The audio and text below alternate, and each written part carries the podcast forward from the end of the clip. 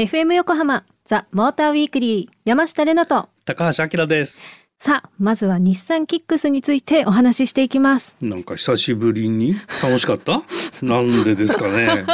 ちょっと語弊がありましたね、えー、他の車が楽しくないような。あいやうん違くないんですけど、うん。はい、まあまあ。なぜ楽しかったの？あのですね、うん。まあそうだから自分が思った通りにとか、うん、自分が理想としているみたいな私の性格上、うん、まあ歌とかの仕事もそうなんですけど理想があって、うん、でもそこに到達しない時にやっぱりなんか悔しいっていうまあ、イラッとするしね。そう、うん、またできなかったなみたいなのが 思わず下打ち。出てしまった、うん、みたいのがなんか車運転しててなんか積み重なってきちゃうと、うん、なんか同乗者の人にもあのその乗り心地の悪さとかでストレス感じてんだろうなとかいろいろ考えちゃう時が結構あったりしがちで、ででそのキックスに関しては、あきらさんにはなんか運転うまくなったねって褒められるしでもそれは車のおかげだったんですけど、うん、なんか気分よくもっと楽しいことに集中して運転ができるみたいな感覚があったんです、つまり俺が褒め上手だったってことかな。まあそういうことかな。その日のご機嫌かのいやいやそんなわけじゃないんですけど。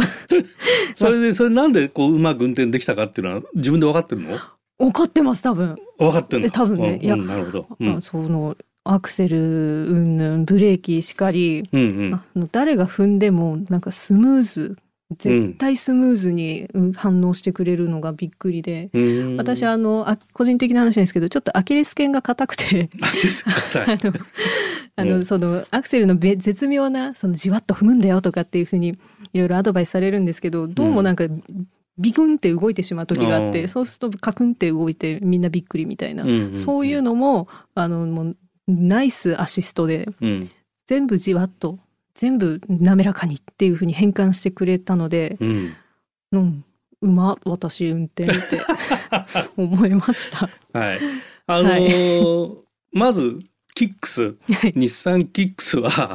どんな車かっていうと、ね。うん、はい、あの B セグメントっていうねいわゆるコンパクトカーですね。はい、でそれのクロスオーバー SUV っていうところで、はい、まあクロスオーバーですねこれね。であの、まあ、日産はジュークっていう車が昔あって、うん、まあその後継モデルではないんだけども、はい、まあ位置づけとしてはその B サイズっていうところの SUV です。はい、クロスオーバーです。はい、それで、うん、パワートレーンに秘密があって、はい、パワートレーンがね日産の e パワーっていう例の、うん。うん、よく聞くやつです。はいまあ、3気筒のガソリンエンジンを積んでいて、うん、まあ、1.2リッターかな、はい、でモーターを搭載していてでこれをモーターで走ると。うんうん、で簡単に言っちゃうと、はい、エンジンを積んでる電気自動車なんだよね。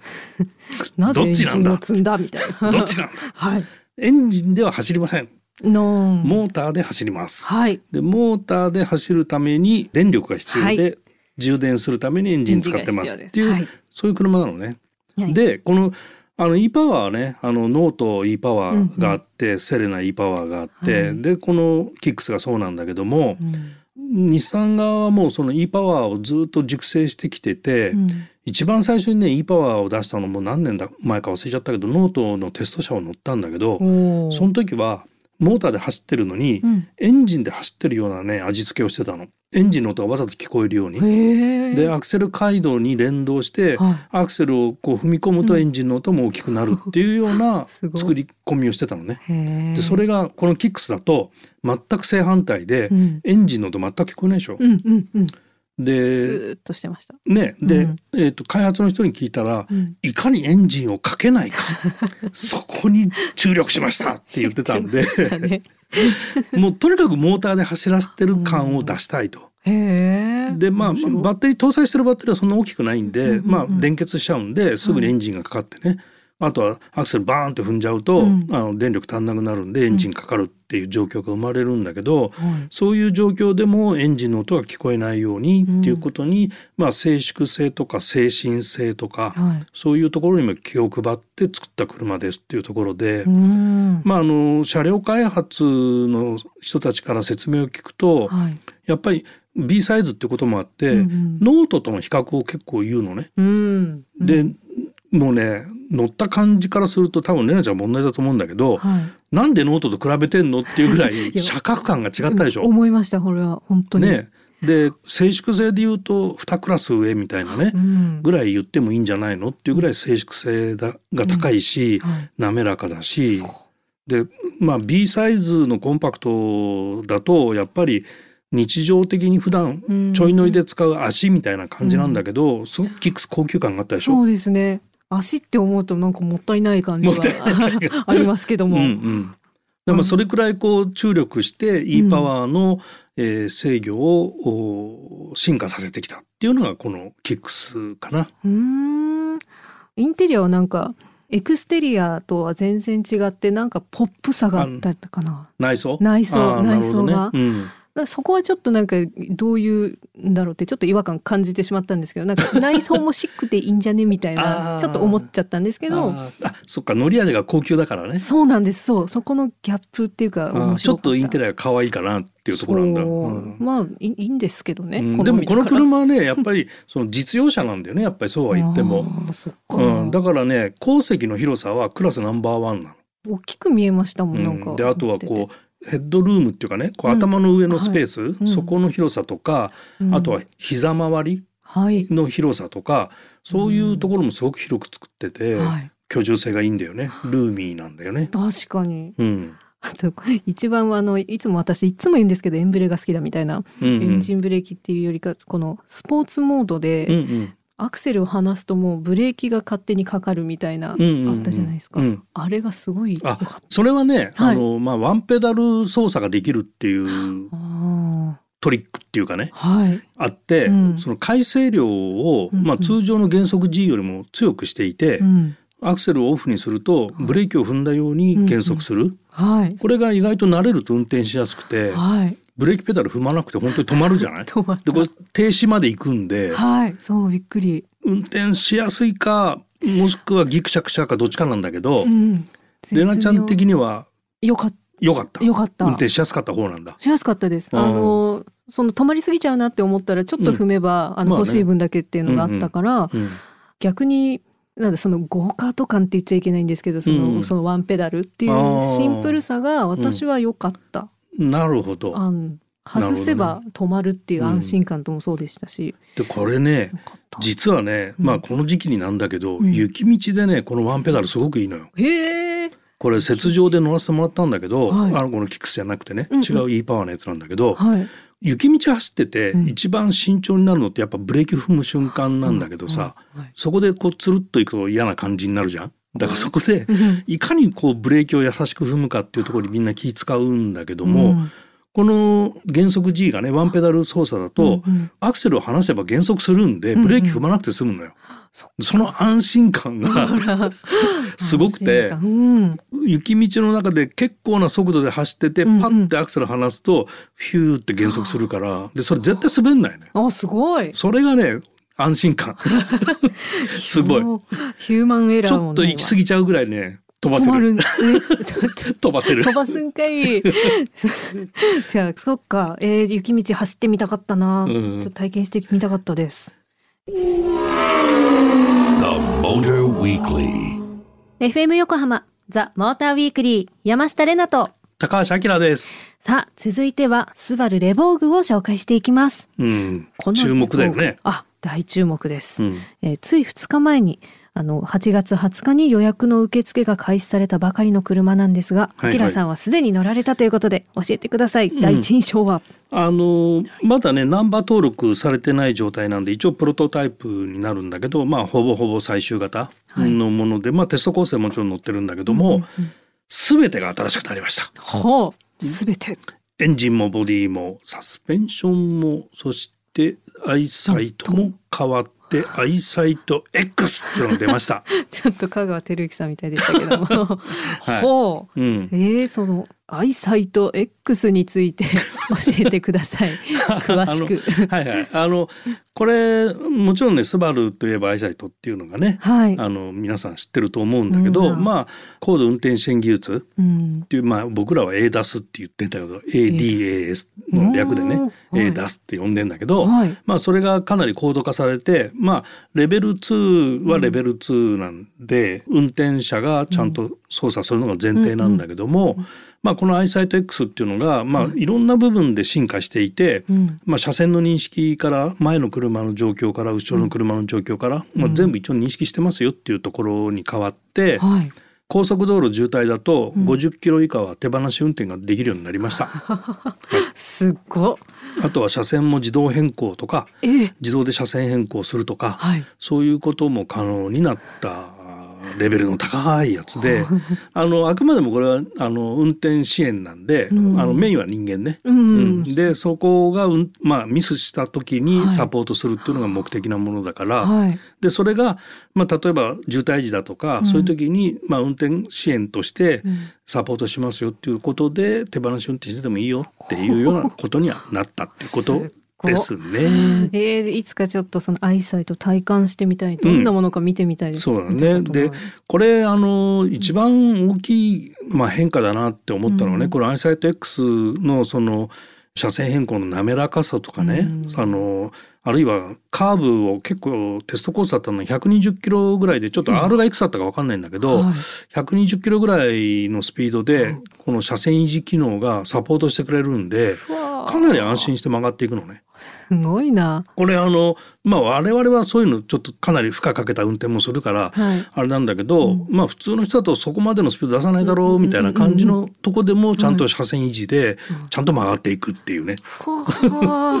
まあかなりのレベルにはなってた。でこれね何かなっていうと、はい、あのスバルドライビングアカデミーっていう、うん、スバルの中で、エンジニアがね、うん、テストドライバーのように走れるといいでしょっていうね。でそそうすることによって、あの開発がよりスムーズになると、つまり第三者の言葉テストドライバーの言葉を借りて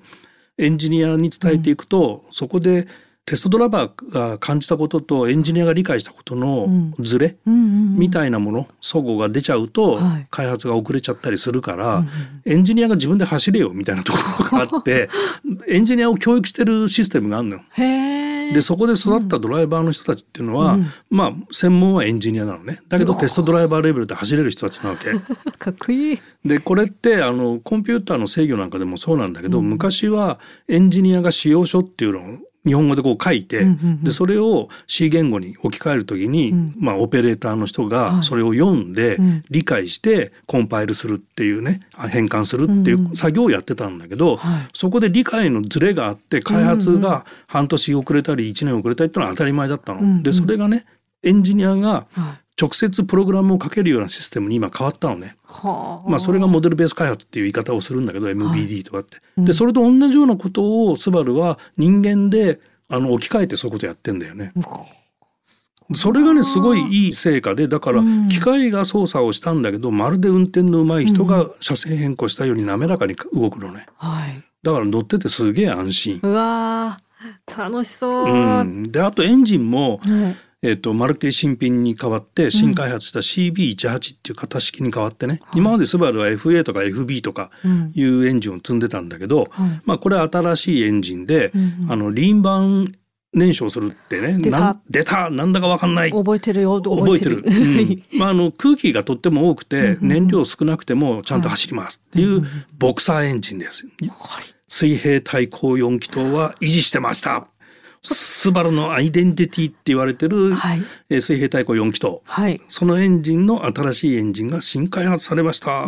それが搭載されてます、はい、それと一番大きいのがインナーフレーム構造っていうこれね本当マニアじゃないと意味わからんって話なんだけど これあのインナーフレーム構造で車を作ろうとすると、はい、今までの工場設備を全部作り変えないと。いけない全部大げさかな、まあだから工場設備に何十億円もしかすると何百億円投資して、はい、あの設備を変えてるのね。それぐらい車の作り方を一変させてるの。でそれはね、何が違うかっていうと、ヨーロッパの車ってほとんどねインナーフレーム構造なのね。実は。うんはい、で日本のメーカーだとインナーフレーム構造ホンダだけなんだよね。でホンダに次いでスバルがインナーフレーム構造に変えましたと。はい、でこれは今まではね、ユニット構造って言って、うん、まあ、一般的にはモノコックって言ってんだけど、まあ、骨格にパネルがくっついた状態の作り方なの。でそうすると、溶接したい補強したいとかっていうところに、もうパネルがくっついちゃってるから溶接できねえみたいな状況があるわけよ。はい。はい、でそうすると保護パーツみたいな保護板とかね、うん、保護パネルとかね、はい、後からくっつけてこう合成を出すんだけど、はいはいはい、このインナーフレーム構造だと、フレームだけでそこを構造してるんで、うん、溶接が自由にできるわけ。そうするとガチッとしたボディが作れて、後からパネルをくっつけていくっていう作り方に変わって、はい、結果的にそれが我々にとってどうなるかというと、うん、ヨーロッパ車に乗ってるみたいっていう感じになります。へえ。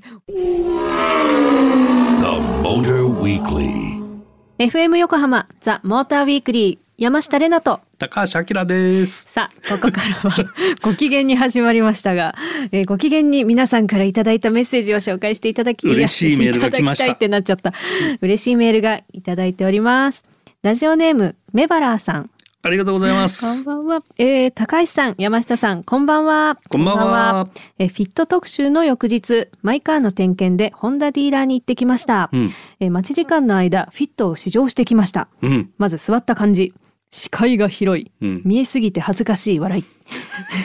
シートは背もたれのホールド感が良くて座面もスポッと座れる感じ硬、うん、くもなく柔らかすぎず座りやすかった、うん、ディーラーの方に話を聞くと中のスプリングの硬さや配置にも凝って作り上げたとか、ハンドルここがすごく気に入りました、握り心地よく皮巻きの質感がいい。日本スポークですっきりハンドルは常に触れている場所。個人的にはシンプルな方が運転しやすくて好きなので二重丸です。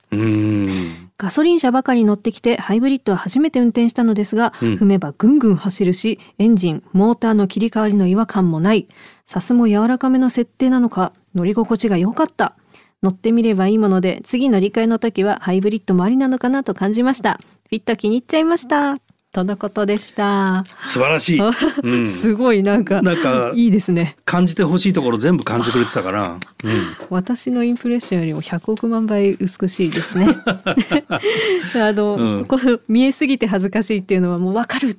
私もあの放送で言ったと思うんですけど、足を閉じたってぐらい本当に見えすぎるんですよね座ると。そうだね。あれ面白いよね。面白かった。よかった気に入ってもらえて、あとこれやっぱ特徴なのはハイブリッドなんだけど、はい、これもやっぱりモーターで走る車なのね。で高速道路高速域だけエンジンで走る。はい、ああそうでした言ってましたね。あとはほとんどモーターで走ってるんで、うん、まああの高速走んないとすべてモーターで走ってます。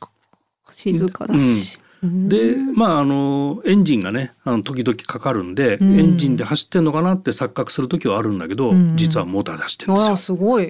スピードスピード域がまあ何キロか切り替わるのかちょっとはっきり分かんないんだけど、まあ、90キロ以上出ないとエンジンでは走んないと思うな。うんなるほどな。うんなんかこうやってね、メバラさんのように番組を聞いてからなんか市場会行ってきました。市場に出ましたってすごい嬉しいし、ねなんか共有できた喜びもすごい楽しいですね。うん、なんかこういうふうにまたお伝えできて行ってきましたっていうメッセージがもらえるように、はい、インプレッション頑張ります。はい、よろしくお願いします。ます。な、だ、何お願いしてるんだ？では、ラジオネームメバラさん、メッセージありがとうございました。ありがとうございました。ザ・モーターウィークリーエンディングのお時間となりました。番組では引き続き、車への疑問、質問、またこんなテーマでやってほしいなど、皆様からのメッセージをお待ちしています。メッセージはメールアドレス tm.fm 横浜 .jp tm.fm 横浜 .jp まで。ツイッターではハッシュタグモーターウィークリー847でつぶやいてください。さあ今夜は日産キックスそしてスバルレボーグの2台を紹介してきました。はい、はい、あのメバラさんからのメッセージもそうだったんですけど、うん、キックスもレボーグも、うんうんあの私もレボーグも乗りたいんですけど、うんうん、どっちもねあの試乗してみてほしいですよね皆さんにも。多分ね、はい、驚くと思う。両方とも、うん、ちょっとキックスについてはあの私も深く語り合いたいのでぜひメッセージください。あ、うん、レボーグもです。はい、はい、ということでここまでのお相手は山下玲奈と高橋明でした。また来週